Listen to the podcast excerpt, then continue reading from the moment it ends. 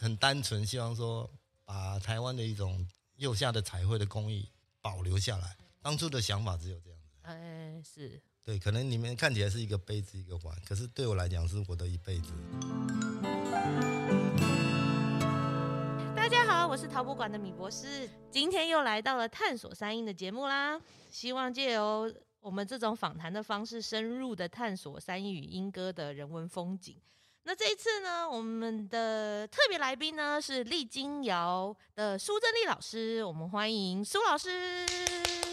大家好，我是苏正丽。好，那我帮我们苏老师简单介绍一下，就是丽金窑。那位于莺歌老街的丽金窑，成立于一九九五年嘛。那目前工作室除了有展示个人创作之外呢，也贩售了融入台湾特色印象的传统器皿，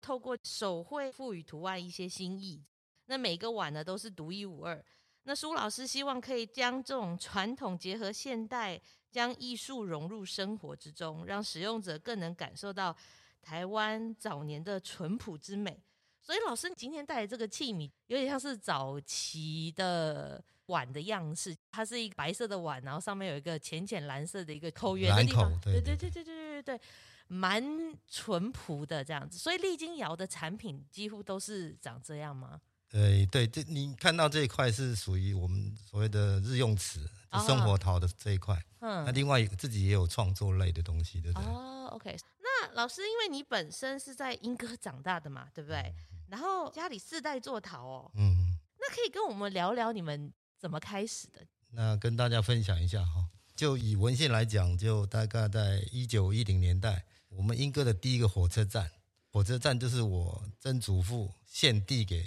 日本政府盖起来的。那那时候的火车站大概在中山路一带，嗯，那时候我们就有那个窑业，主要是筹做一些像传统的瓦片之类的东西，钢瓦之类的，就比较粗陶的那一块。慢慢进入到比较现当代的话，就父亲他们就主要早期是做一些像日用陶的粗碗，嗯对对对，早期的日用器皿几乎都是纯粹是以陶瓷或者木碗为主，哦，哎也没有，因为哎那时候那个塑胶时代还没出现， OK，也还没进入到后工业时代，哎嗯金属类的东西也没有，所以我们的日用器皿大概都是以陶瓷。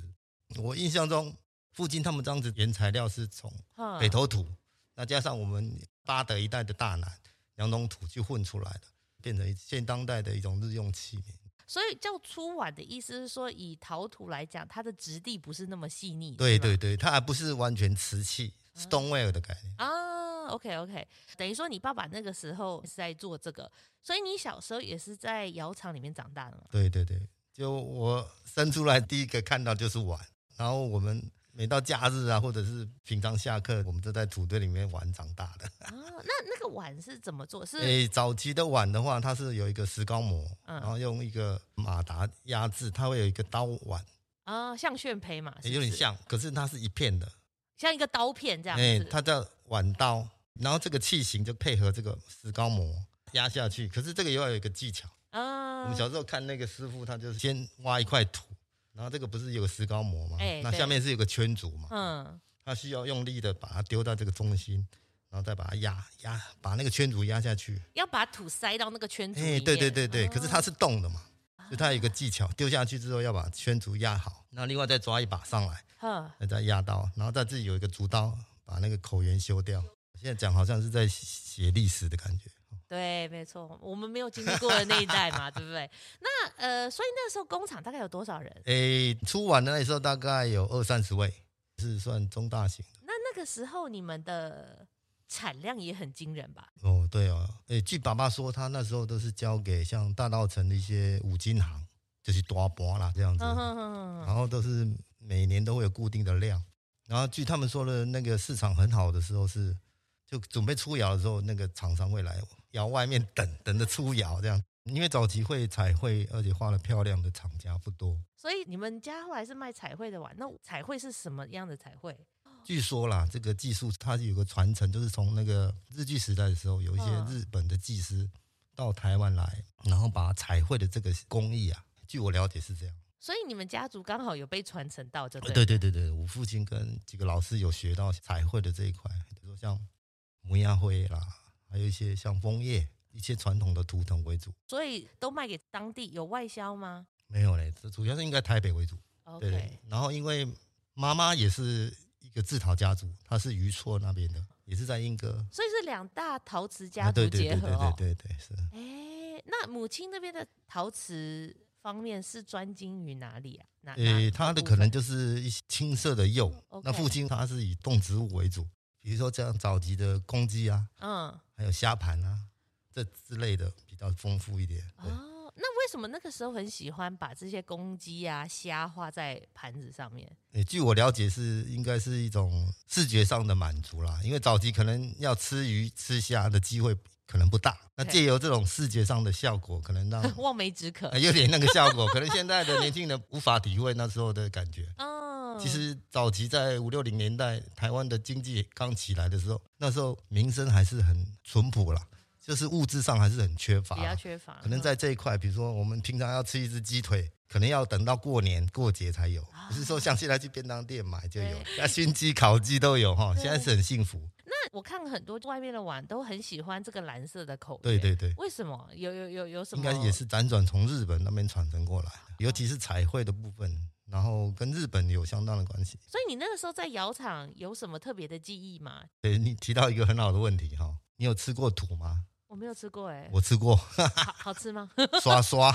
哦，是哦，以前就小时候爱玩嘛，哎然后就捏一把土。我应该印象那个应该是金门土还是什么？因为我们的土以前都是放在外面的广场上。那有一次就小小时候就我觉得，哎、这年龄感觉好像看他马吉呢，哎就拿来吃，哦，刷刷，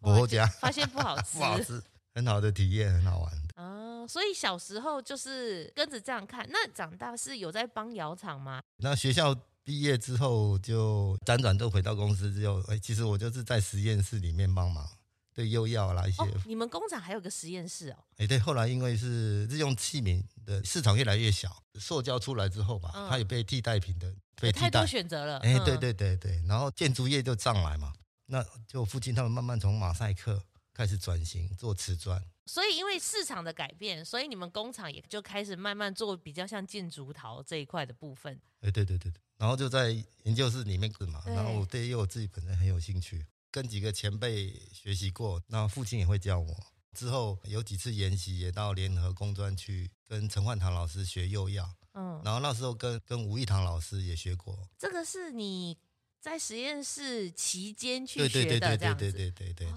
那因为我们有一些设备，它是很可以快速配釉。那就有一次，一些朋友他们就知道我们有设备嘛，那就会拿釉药来给我们试这样。嗯然后我自己也会烧一些变化釉啊，那自己有窑也可以实验一下。嗯，那就有一次机会，哎，他就来看说，哎，你的作品不错呢，可以卖钱呢。我说啊，真的吗？那时候是觉得试是好玩的，你那时候只是为了好玩，然后有设备，然后说我就烧烧看，对就对有对人对说对这对个对好像可以卖钱哦。是朋友说的，哦那就有一次他带我到市场去，那一批卖的几个杯子，那是我一个月的薪水。我觉得，哎、这是一门生意。耶，那哎、隔天我这个爸爸讲，我要成立工作室。哎爸妈有没有傻眼啊？我问他说，嗯，好。哦，隔真天的我们就去找一个工作室，就成立。现在的丽晶窑都是三十年前到现在这样，啊在国际新城的。你爸那个时候是做瓷砖工厂，对对对对然。后儿子卖了几个杯子，他觉 得可以，我要弄工厂，所以爸爸说好。三十年前成立了这个丽晶窑，那对你对成对立这丽晶窑主要是做什么？早期的来讲，我是以纯创作为主。纯创作。对 OK 对对，那时候就是以因为自己玩釉药嘛，对然后对釉药很有兴趣，那就是把每一件作品都是做一独一无二的这种技巧，把自己所学的表现在上面，这样，对，然后到处参加比赛。嗯我的第一件作品就入选那个金豪奖，合成的合成办金的豪奖对，呵呵呵然后在台北市立美术馆展展出出哦，然后好棒我跟哦。爸爸说：“哎、丢奖了，用没办没办。” 然后那时候其实爸爸自己回顾之后有跟我讲，虽然他不在了，嗯，他说其实他不希望下一代还继续做陶瓷，哦，真的哦，对，因为他会觉得做陶瓷以他们那个时代来讲是很辛苦，哦，说环境啊，比如说早期是烧煤炭的嘛，哦，工作环境不像现在还可以吹冷气啊，还可以对，或者是用瓦斯什么之类，就是那个空屋没有那么严重。哦对对对，啊，早期都是很那个环境很脏乱嘛，哈、我记得我们小时候地上的还全部是碎的瓦片、碎的瓷片，我们就赤脚这样走。对其实英哥以前早期很痛苦，其 实他们这么努力，就是希望下一代不要做陶瓷。没想到我又喜欢烫陶瓷。那 奇 怪，那后来几次我们在日本的一个亚洲工艺竞赛也得奖，哦，然后后来在日本的国立美术馆也得过特别奖，嗯，也算是对我们自己一个肯定嘛。哎这样是是然后就是慢慢的就往比较专业的陶艺这一块走，啊，跟爸爸走的方向就不太一样，就是希望那种手工艺是被保存下来的概念。那有一次就成立工作室之后，然后就加入协会嘛，然后就慢慢从会员开始，然后到一直到组长，然后到担任理事长。嗯，那有一次机会，就好像也是在二零零七年吧，就带队跟好像跟日本、韩国、台湾一个三角的展览。那那一次去，让我的经验是比较特别，就是呃，我们去拜会那个日本的人间国宝铃木藏先生。嗯，对，以前我就觉得日本的人间国宝是高高在上嘛，哎，是，对我们来讲像是一个精神指标，像神一样的人物。对可，是下去的时候，哎，他得很亲切，他就站在门口，啊就像隔壁的大叔大伯一样，就在那站着那里很亲切。然后他还开放他的工作室，给你们参观，对我才发现说，哎，其实每个地方都有他们自己当地的一种特色产品。那时候才反思说，哎，什么东西可以代表英歌，代表嗯台湾？所以那时候才回来就说，哎，其实小时候做的那个兰口的碗，嗯，对我来讲是很有印象。我对觉得那种东西可以给它新的生命，哎复活一下，复活一下。当初没有想太多，只是觉得哎，这个东西应该不要让它断层，因为那时候爸爸妈妈已经退休了嘛，跳了另外一个世代了，哦，所以他们离开这个已经大概也二三十年时间没有再碰，没有再。碰了，嗯对对，对，那就有一次机会，我就跟爸爸妈妈说：“哎妈妈，你搞嘎哦，哎，你看他这触鼻，因为我怕说讲太多他们听不懂。嗯，哎，他们也很喜欢说。”把他们的记忆教我们，他是快乐的，又唤起他的小时候或者年轻的时候打拼的那种概念。那他在教你的时候，你觉得这个彩绘的难度是在哪里？有有有，其实像爸爸他在教我们的时候，他就有很多笔啊，哎，工具是他自己做的。哦，笔是他自己做的，这样，嗯，每次都他要画新的东西，他就会自己去市场找，然后回来改装，然后再告诉我说，你这些让他盖，让他盖。哦，比如说线条，我们要画一个兰花的叶叶子或者龙虾的须，嗯，一般的笔画不出来。他跑到宜兰还是哪里去买那个笔？那个笔是马的毛，哦，OK，所以彩绘它本身，它除了工艺之外，这些工具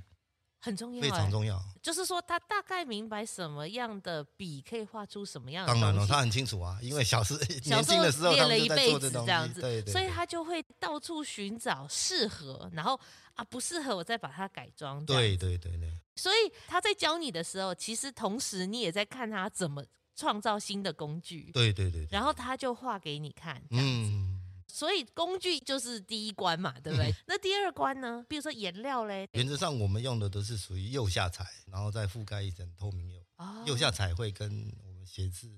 书法有点像，其实它就是有浓淡粗浅，就一个颜色，比如说青花色，它可以画的很深的浓度，嗯或者它也可以很淡，像阴影一样，跟国画应该是相通的。所以早期很多我们英哥有一个时代，他是做仿古瓷嘛，哎是听说那时候就会请一些国画大师，来画，因为工笔的东西，它除了一些工具之外，它需要的是经验，所以关键才会出现那个东西。他在教你，比如说画公鸡呀、或什么的，他是有一个固定的造型需要 follow，还是说有点像西画，你看到什么就就画什么这样？呃，其实它是整体感，哦，整体然后它有一个工序，可能叫做，诶，从呃嘴部先画，嗯以肌来讲，或者胸部先画，嗯它有一个程序，对 OK 然后你把它再整合起来之后，画出来就变成一个公鸡。那 OK 有一次就画鱼嘛，哦哎是鱼它是以同一个色调，然后嗯不同的笔触。有一次杀好之后，我就拿回去给爸爸看，爸爸你看嘛，嗯这只鱼好水哦，伊讲都蛮水，这只我画的，我无啦，这只我画的，伊讲啊，你画的，就是哎说他厨师嘞哎你对，那时候 算是给我一个小小的肯定，肯这样定对，他分不出来，其实分不出来，真就的自己的画的东西，应该就像自己生的孩子一样，怎么会认不得，对不对？应该都看得出来哎，而且你现在再回想一二十年这个每个时代感觉，他画风会有点不太一样，所以你觉得你大概画了多少个，你才比较上手？上万个吧。哇、就是一直画，一直画，一直画，就一样的东西就一直画。工艺的东西没有什么技巧，就是熟能生巧。虽然讲这句话很简单，可是你要身体具体力行行。哦，哎、对对对对，哇，对主持人很聪明，对，谢谢谢就谢是。你要不断的去重复一件，可能是觉得很乏味，可是对我们来讲是很有乐趣的事情。每天所以要你那画时候画也没有画想说，其实你有彩绘的哦没天有赋哦，只对，因是为针对很单纯，希望说把台湾的一种釉下的彩绘的工艺保留下来。当初的想法只有这样子，对我来讲是有情感的。哎是对，可能你们看起来是一个杯子一个碗，可是对我来讲是我的一辈子，嗯那，感觉是不太一样不一的。样的，然后就慢慢传承下来之后，最早刚开始创新的时候是有点走向复古风格，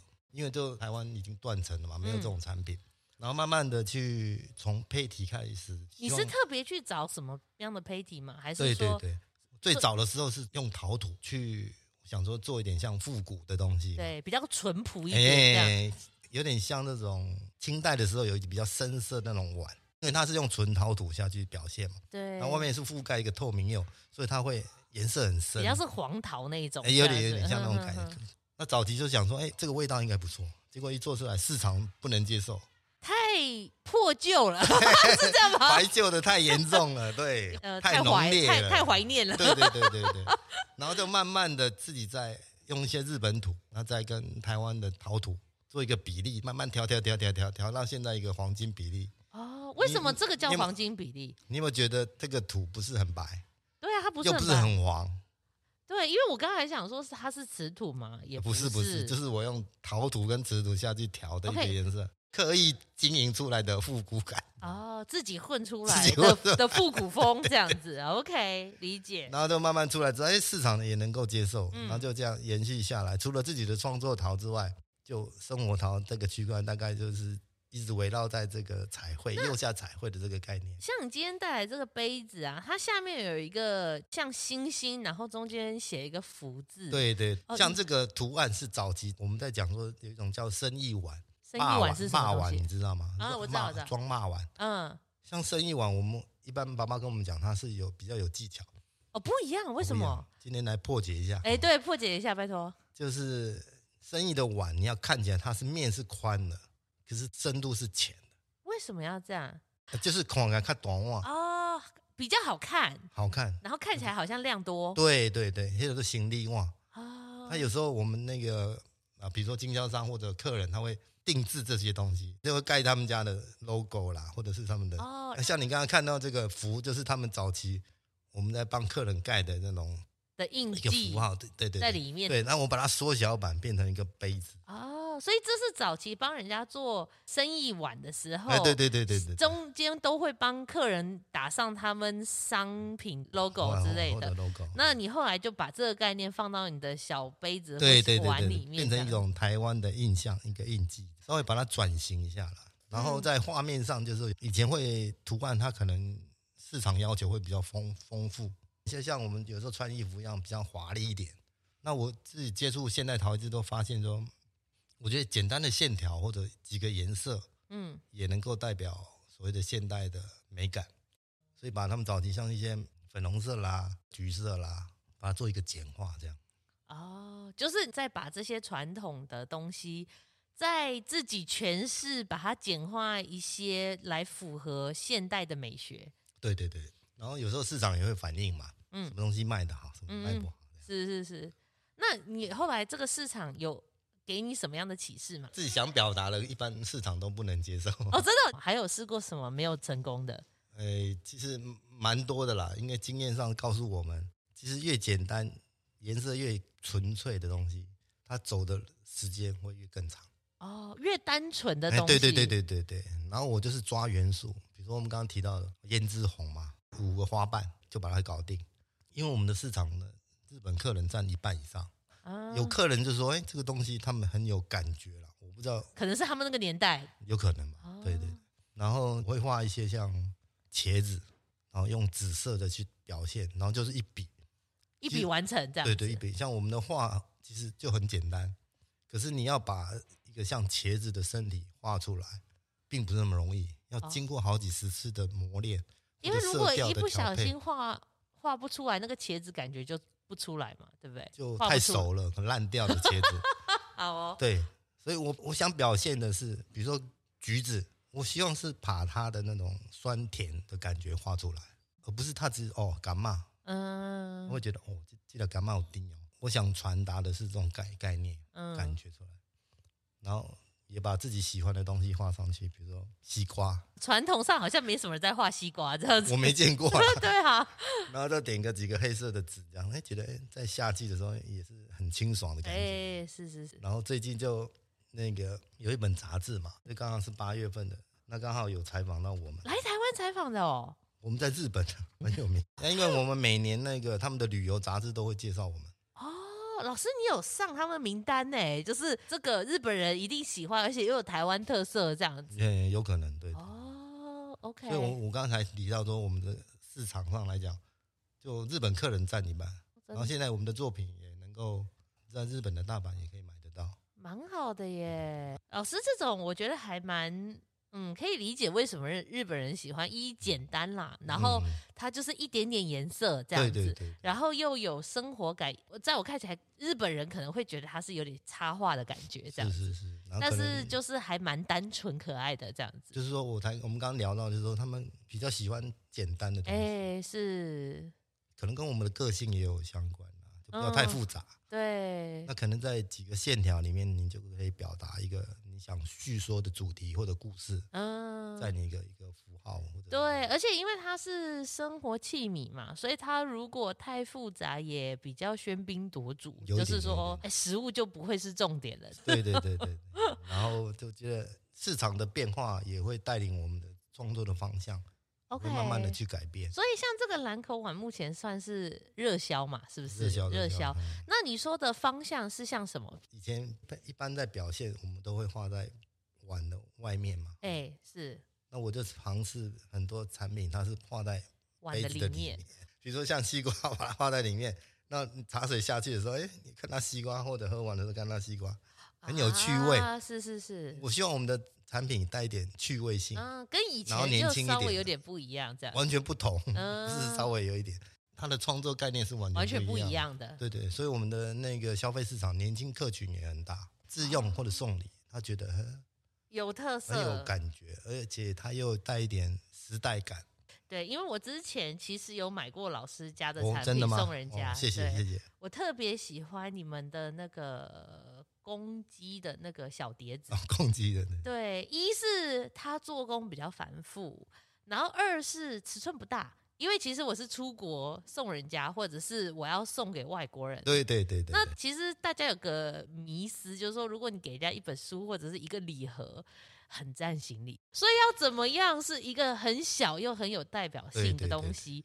所以以收藏来讲，就是因为我是送礼品嘛，对不对？我你不需要用它，你只要记得这来自台湾就好了，这样子。我记得我还送了一个是给我大陆同学吧，他说：“哎、真的好有趣哦，这样子。谢谢”。我谢觉谢得蛮有趣的，嗯，那你就看得懂，它其实我想表达的，它不是只有一个一个器皿而已，它带一点趣味性。对，而且我觉得风格这件事情也蛮重要的。那还有做过其他的产品类，你觉得后来也蛮成功的吗？嗯，除了彩绘之外，就回到我们最初创立工作室的时候，那时候我做的是一种玳瑁的釉，就像海龟玳瑁的一种釉，它是有点像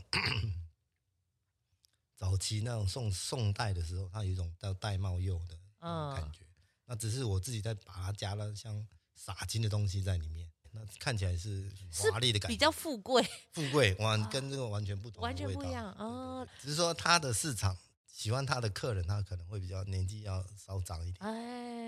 比较喜欢华丽的风格。啊所以老师，你后来开始拓宽你的市场群众吗？是这样吗？嗯，就慢慢的去找嘛，啊，因为陶艺的东西就是说它的氛围很宽广，哎、不是单一一个品相。只是说会发展这个东西，就是说希望能够慢慢走出台湾的一条路啦不要老是看到其他的文化外来的文文化化，嗯，这个其实就能够至少能够代表我们台湾这一百年文化的沉淀也好，嗯或者转型也好，文创也好，慢慢的走出这条路来。我我希望是能够给年轻人看到台湾的一个未来。嗯，一个新的可能性啊。对对对对嗯对，那老师后来，比如说这疫情这一两年，有影响到你你们的销售吗？有有有，也是有差。啊像我们主要市场，日本客人一半都没来啦。光对是这个对观光就有差嘛。对对，那还好说，这两年刚好也有代理商帮我们推到日本去，我们把我产收品过去，送我过收去，过去，也嗯是一种交流的方式，也卖的很好，是不也是？可以可以可以。这最近订单会有一直回流下来，嗯嗯，然后其实，在疫情这这两年时间，就自己准备一些资料，然后跟文化部报了一个公益之家嘛，哈、哦，是刚刚有，是是通过这个公益之家，嗯，获颁公益之家之后，会觉得说，哎，其实它除了一种荣誉之外，这对我来讲会有一种责任感。那你申请上之后要做些什么事？呃，其实它是一个文化部所认定的公益的一个职等而已啦，它哦并没有说什么赋予你什么职责在， OK，只是说我们自己认为说拿到这个变成一种责任感，呃，就这个头衔，反而是你觉得你有点有使命感，有哎这样使命感是嗯。所以在今年初，我们就跟文化部申请了经费，然后就开了一个陶艺班，哦我，OK，们就收五六个同学，然后 OK 就用一两个月的时间把做我推广啊这样子，对，第一个方面是做整理，啊。那另外一个就是说，把我所学的教给他们学生，哎，所以老师你之前是没有在教学的，是不从来是？没有。 哦，所以今年第一次开班，对对五六 个，对 对，哇，对这些学员，精对英班。这些学员怎么这么有福气？ 那因为刚好朋友，我想说跟朋友分享，然后在网络上稍微推一下，结果一上去几秒钟就额满了。啊，是哦，啊所以这是有收费的吗？这是没有，应该是文化部他哦，因为有补助的，补助对对对，OK。所以老师这个班你教什么啊？就从最早的对陶瓷的认知，然后一直到彩绘的过程，然后一直到成品，然后在结束之后，我们还在陶博馆这边做一个快闪的一个展出。啊 哦，OK 就给 OK，下给那些学员们有学到至少对陶瓷的认知跟基础的彩绘，都 OK，哎 OK，因为早期我在带协会之后，我们经常跟日本、韩国，然后包括中国做交流嘛。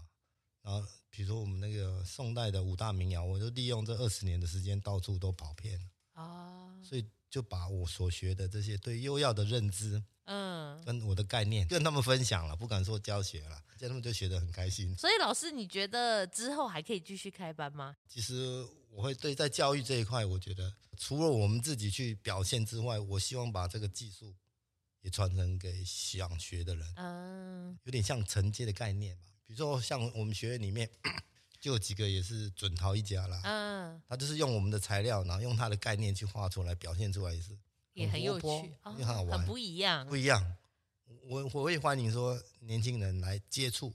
用玩的心态来看所谓的现代的工艺。真的。其实这是希望说，因为早期都是大量生产嘛，有点像后工业时代的概念，对是希望把这个手工的东西，所谓的陶艺的东西融入到我们的生活，嗯所以一直走到现在，大概也快三十年的时间。对啊，那老师回顾这三十年，你觉得成立丽晶窑最辛苦的地方在哪里？应该是早期在推广所谓的现代陶艺来讲，他们的认知比较不那么成熟。怎么说？三十年前所谓的现代陶艺，没有人懂，啊，那时候过程会比较辛苦一点。哼哼哼啊，只是说一个陶瓷博物馆成立之后，然后慢慢的把这种陶艺的概念啊推广给市民啊，嗯，然后到普及之后，才慢慢的比较有更多认的识对对对，像尤其像创作的东西，他们都连赏你析上你，在恶搞这样？所以我们就只是参加比赛，自我肯定这样。 嗯，我懂，我懂，就是你们的出口会变成说，只好投艺术类的比赛 去继续走这个现代陶这个部分。那后来三十年嘛，这个市场变化嗯，也很大。大大，当然，好险老师变得有点像品牌经营嘛。是品牌经营上，你有什么心得？嗯。其实我们刚刚有提到，就是说我自己创作主要有分两条路线，是一个就是纯创作，对就，是以釉彩为主，然后那那是就在作品的下方就会签名，签自己的落名字款嘛，这样就所谓的落款。嗯，那另外就是在日用词这一块，我就用我们丽晶窑丽晶的名称。哎，为什么取名叫丽晶窑？之前那个工作室刚成立的时候，嗯，有客人在问说你们的名字叫什么？那时候还没取名字嘛，然后我就回来跟爸爸说，然后他就想了一下，他说那就用丽晶窑好了。丽晶窑就是苏正丽的丽嘛，然后晶的话，他是希望说我们的作品，我们的产品，这是好的作品的。啊 OK OK。后来我嗯们就延续历经窑这样子， OK，用到现在。然后刚刚提到那个下面要落款，对对，然后这一块我就是把它做成比较市场化，对不对？因为早期像创作来讲就是单一件嘛，对，我觉得哦花很多心思，然后用在一件创作上面，然后可能就展览、比赛或者对是收藏。那我觉得被看到的面比较不是那么广。哎是那我自己就反思，那有没有机会就是说用词？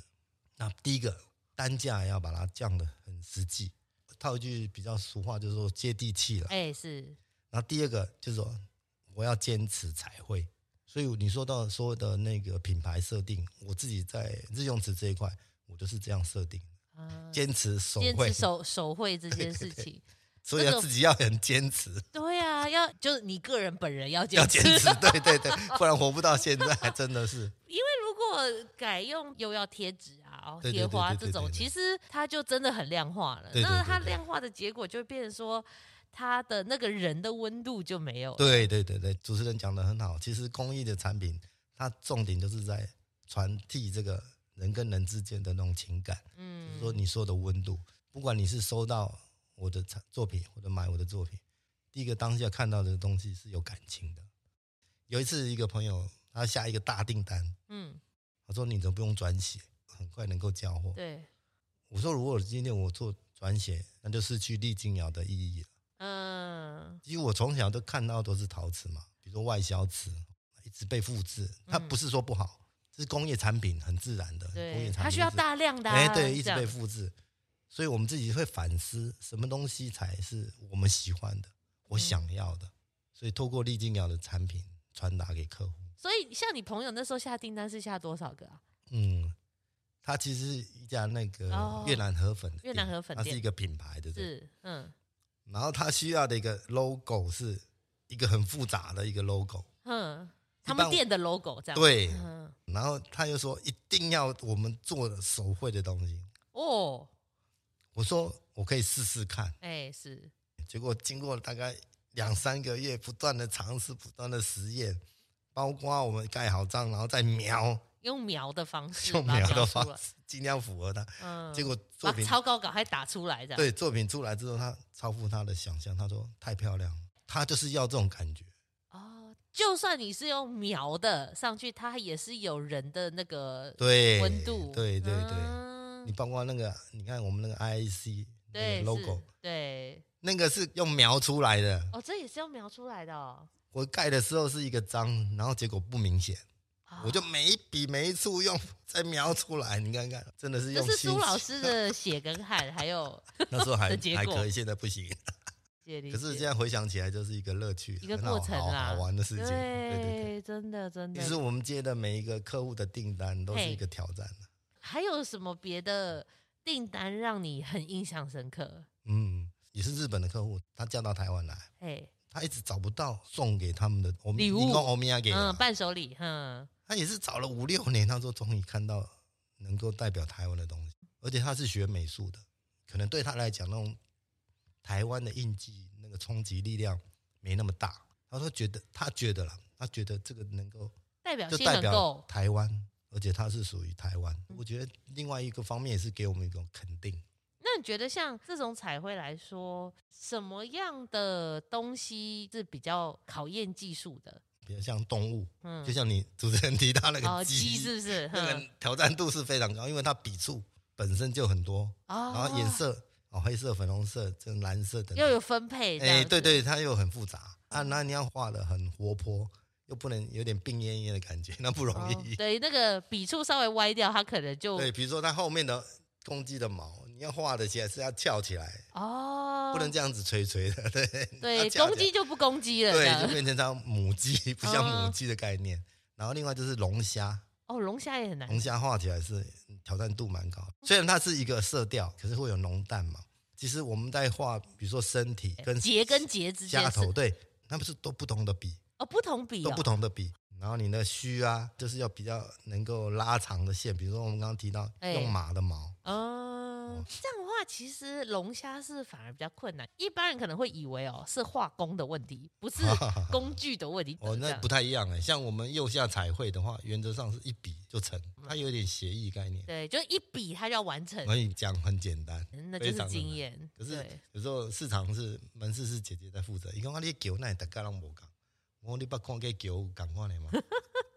所以你们门市也是在莺歌嘛， 对在不对？老街街上重面庆的，街上对，网络上也有卖吗？还是都是以门市为主？门市哎为主，对门市为主。所以如果大家想要挑各种样式的话，就是去老街上找丽晶窑，对对对比较能找到各种对对对，各种对款是是式。嗯是那如果有机会的话，如果想看我彩绘，也可以预约到我的工作室来。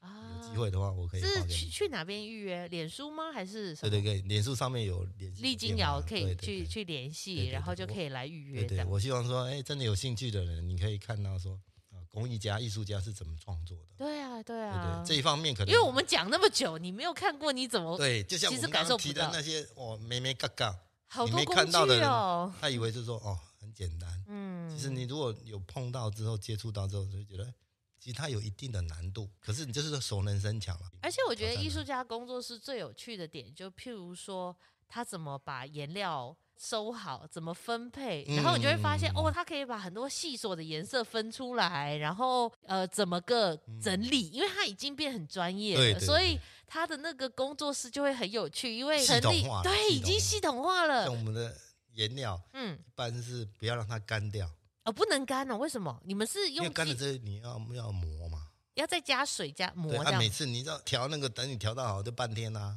啊一个颜色有时候我们会磨，光调颜色要磨两三个小时。那你们颜料是用色料吗？还是什么？原则上是我们会自己调自己的色料，然嗯后，再调配不同的比例，再加上图，哦自己的配自己方。配配方对，，啊按每一个，比如说蓝色、粉红色，它的比例都不同，然后你要磨两磨三磨个磨小磨时磨这样子。对那这么细的状态下会比较好彩绘吗？因为它里面有含一些粘土嘛，嗯，主是，要是让它那个附着之外，嗯，然后线条能够拉得好，然后你要磨到带一点粘度，有点像膏，不像水彩说我们用一个颜色然后调浓淡而已嘛，不是那么容易。哦然后你调到适合运笔能够画的浓度，你就保持这样。那保持那时候爸爸教我们，以前不是有那个便当盒嘛，对白铁那种便当，我们就会把它装到里面扣起来，就把它哦，密封住啊。哦然后有一次那个记者来采访，这么多人要吃饭，我说好对啊多个便当盒哦。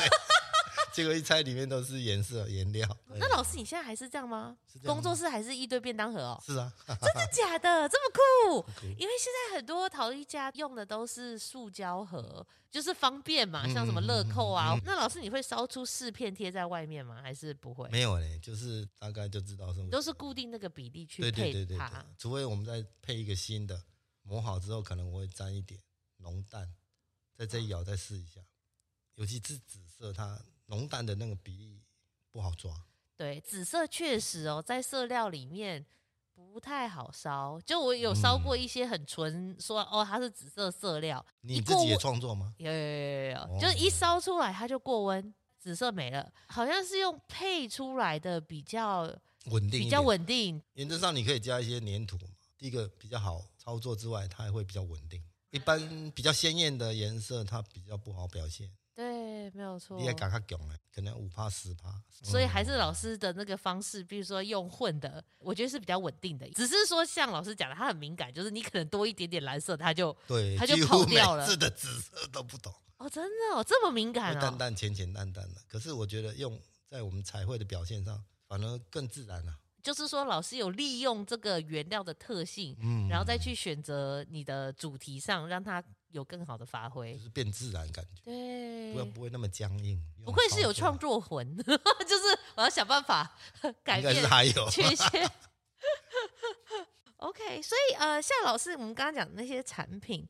你后来有试图用什么方式去增加你的竞争力？等等嗯，我觉得需要来一个传统的产业或者工艺，它面对未来的挑战，可能要多多元的去接触，嗯说电商的这种市场要多加增加曝光率。嗯，以前可能展览就是哦一个展览摊位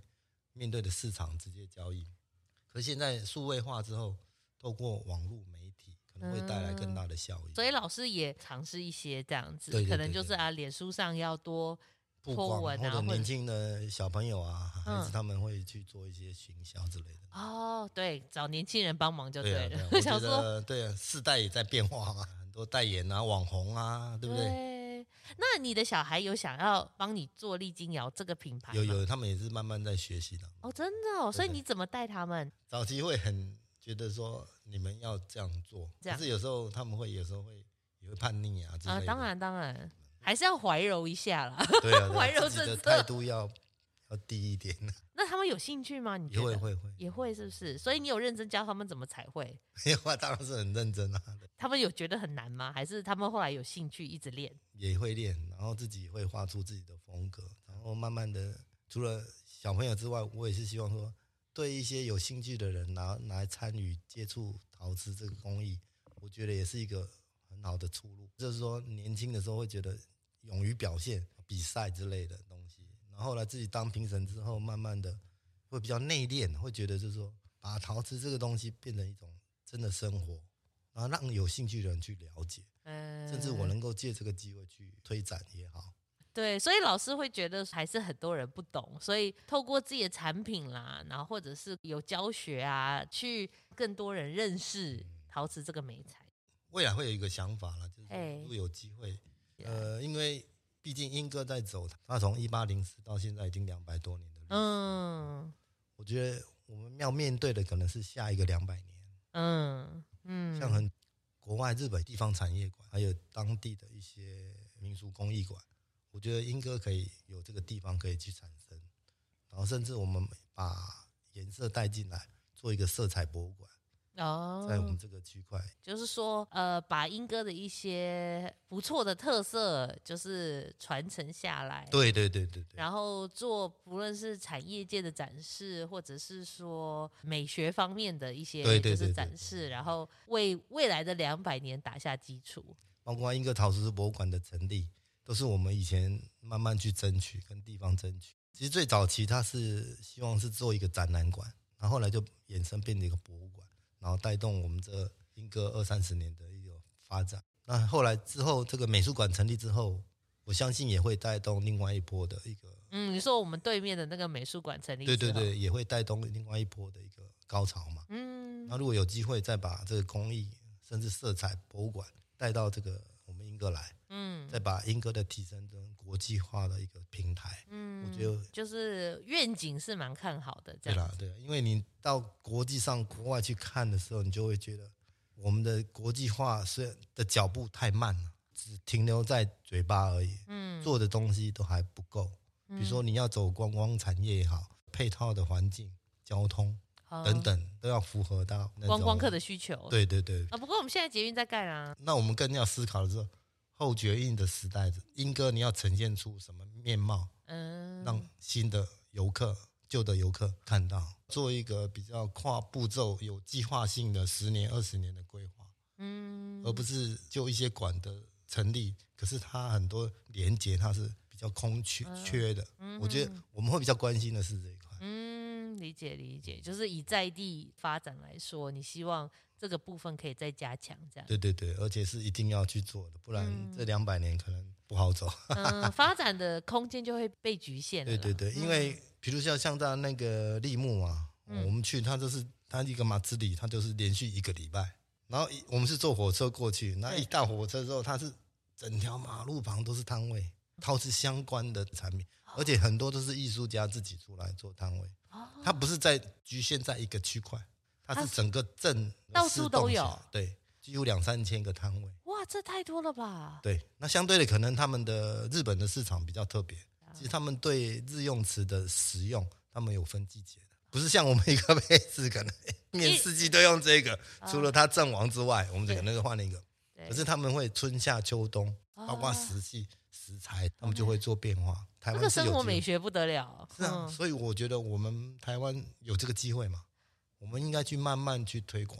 所以像它这整个城镇动起来，它有点像是当年的陶瓷嘉年华的概念嘛，加哎、卖。其实早期在一二十年前的那个嘉年华是很轰动的。嗯，这几年就是慢慢的，它变成一种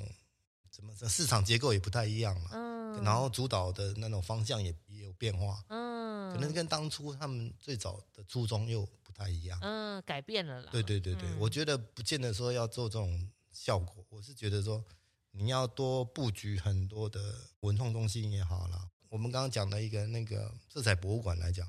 我就有一个想法，就是说我们应该把嗯陶艺家的幼妖都集合起来，然后每个人去做一个表现，甚至展示，然后变成一个馆的一个特色。因为在目前世界上是没人这样做，嗯，尤其是以幼色来讲，英哥是最有能力跟条件去谈幼色的地方。然后艺术家来讲，可能英哥有现有的可能一两百位陶艺家，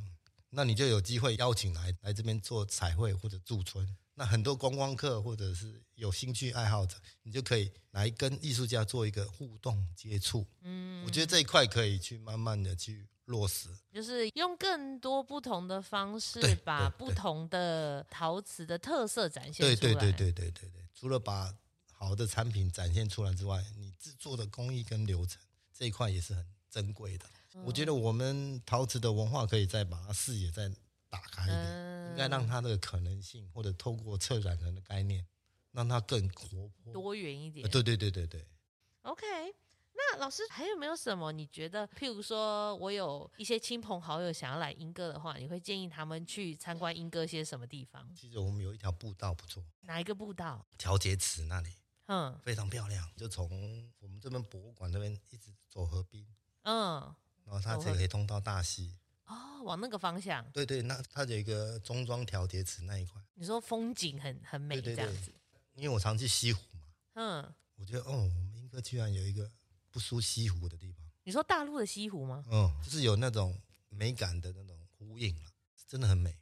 大家有空可以来看对对看对这样子。就是说，在欣赏陶瓷之余，哈、英哥陶瓷博物馆走一走，老街走一走，那未来的美术馆再看一看。那也不错。那我们今天探索三英差不多就是这样了。我们非常感谢我们苏珍丽老师为我们分享从家族家业啦，到丽晶窑的成立啦，到传统绘画教学创新，还有对于英歌的介绍，供大家参考哈。那所以我们再次感谢一下我们苏老师来到我们陶博馆录这一集。那我们这一集探索三英就先这样喽，下一集见，拜拜。拜拜，谢谢大家，欢迎大家多来英哥走。 Thank